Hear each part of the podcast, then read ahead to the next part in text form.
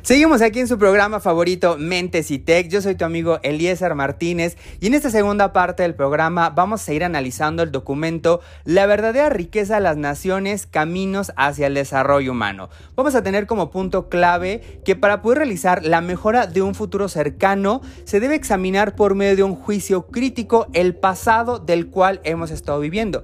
Quiere decir que primero vamos a observar y analizar todo lo que hemos tenido en el pasado para poder hacer una eh, propuesta hacia una mejora para tener un futuro mejor y más convincente.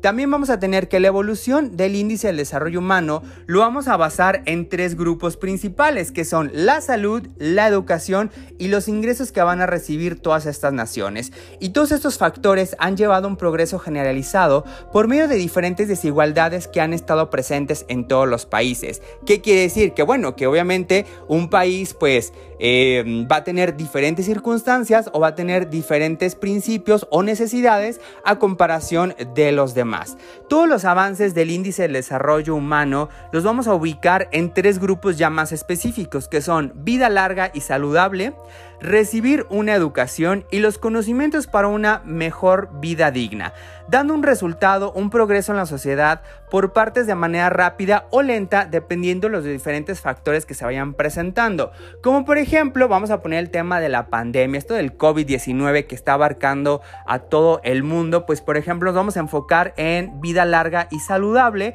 pues no va a ser lo mismo lo que están pasando nuestros amigos de Asia que lo que estamos viviendo aquí en México. Allá en Asia, pues fue el foco de la infección, de esta pandemia, pues obviamente ya se tienen más vacunas, más estudios que a comparación aquí en México que van a ser pues un poquito más lentos y obvio pues no es lo mismo eh, nuestros amigos de Asia que nosotros de nuestros, eh, nuestros compañeros y amigos aquí de México que tenemos diferentes...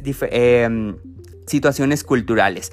Todo esto se realiza por medio de un análisis de datos donde se realizó un estudio donde van a abarcar a 135 países donde se habita el 92% de la población mundial, teniendo como punteros los países de eh, los estados arábicos y el Asia Oriental. Y como por ejemplo aquí hay un dato muy curioso, en 1990 este incremento de los datos de la población de que hubo una mejora de una vida digna, en 1990 hubo un, 50, un punto 57%, pero en el 2010 hubo un aumento al punto 68%. Esto quiere decir que aproximadamente, si mis matemáticas no me fallan, hubo un aumento como del 20% en este tipo de mejoras. Conforme pasan los años, el índice del desarrollo humano ha demostrado que los países pobres han estado acortando su brecha para poder llegar a un mejor nivel de vida como lo que tienen los países ricos. Eso es muy bueno porque como va avanzando y nos estamos fijando en la crítica que hemos hecho del pasado, pues nos llega a resultado de que los países pobres o menos desarrollados ya tengan a ser un país más desarrollado. Y por parte de los rubros de la educación y la vida larga, bueno, aquí han tenido un lento progreso ya que no se encuentran indicadores claros y con objetivos más determinados. Es por eso que esto de la vida y la educación pues sigue estando un poquito más rezagado dependiendo de los países, como por ejemplo eh, nuestros amigos de África pues ellos tienen, no tienen una calidad de vida muy buena a comparación de todos los demás pues por todas las deficiencias que está teniendo. Un ejemplo de la vida larga en la actualidad demuestra que un recién nacido tiene una mejor calidad de vida que eh, un adulto mayor y gracias a esto ha aumentado, eh, bueno, no, gracias a esto no, obviamente no, pero el índice de mortalidad ha aumentado y esto quiere decir eh, pues una ley que todo el mundo conocemos, la supervivencia del débil contra el más fuerte, ¿no? Obviamente, perdón, la supervivencia del débil al más fuerte. No es cierto, lo dije mal. Es la supervivencia del fuerte al más débil. Es que saben que me están llegando muchos mensajes de nuestra, nuestra audiencia que le gusta mucho este programa. Entonces estoy así como viendo todos estos mensajes, por se llamaba. Pero no, es la supervivencia del fuerte contra el más débil. Donde pues obviamente el fuerte es el bebé y el débil pues es el adulto mayor por todas las condiciones de vida que están teniendo. Y teniendo en cuenta el punto de la variable que la vida larga ha tenido avances y retrocesos en esta misma. Como hay que recordar en los años 80 y 90 toda la pandemia del VIH, que pues fue una enfermedad a nivel mundial que hasta la actualidad pues se han encontrado curas, pero no, bueno, más bien se han encontrado medicamentos, pero no se ha encontrado la cura.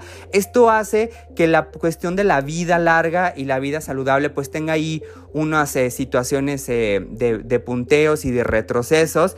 Y también vamos a tener algo muy importante, que un factor no relacionado a la salud, pero que afecta el índice de la mortalidad es el sector público, ya que existen deficiencias en la infraestructura, en las vacunas y en las medicinas, como por ejemplo aquí en México en la parte de los seguros sociales y toda la parte del IMSS, pues bueno, que a veces hemos escuchado que no hay medicinas, esto hace que pues la vida larga de las personas pues también sea un poco pues muy variable, ¿no? Por ejemplo, los adultos mayores que no hay medicamentos que lo ocupan, pues hace que tengan un deterioro de la pero han sido apoyadas por iniciativas de la gente por diferentes países, dando un avance en la prestación de estos servicios básicos hacia la población que más lo necesita. Y bueno, pues ¿qué les parece con esta siguiente canción? Recuerda que estamos en Mentes y Tech, yo soy tu amigo Eliezer Martínez. No te despegues porque seguimos más con este análisis del documento La verdadera riqueza de las naciones, caminos hacia el desarrollo humano.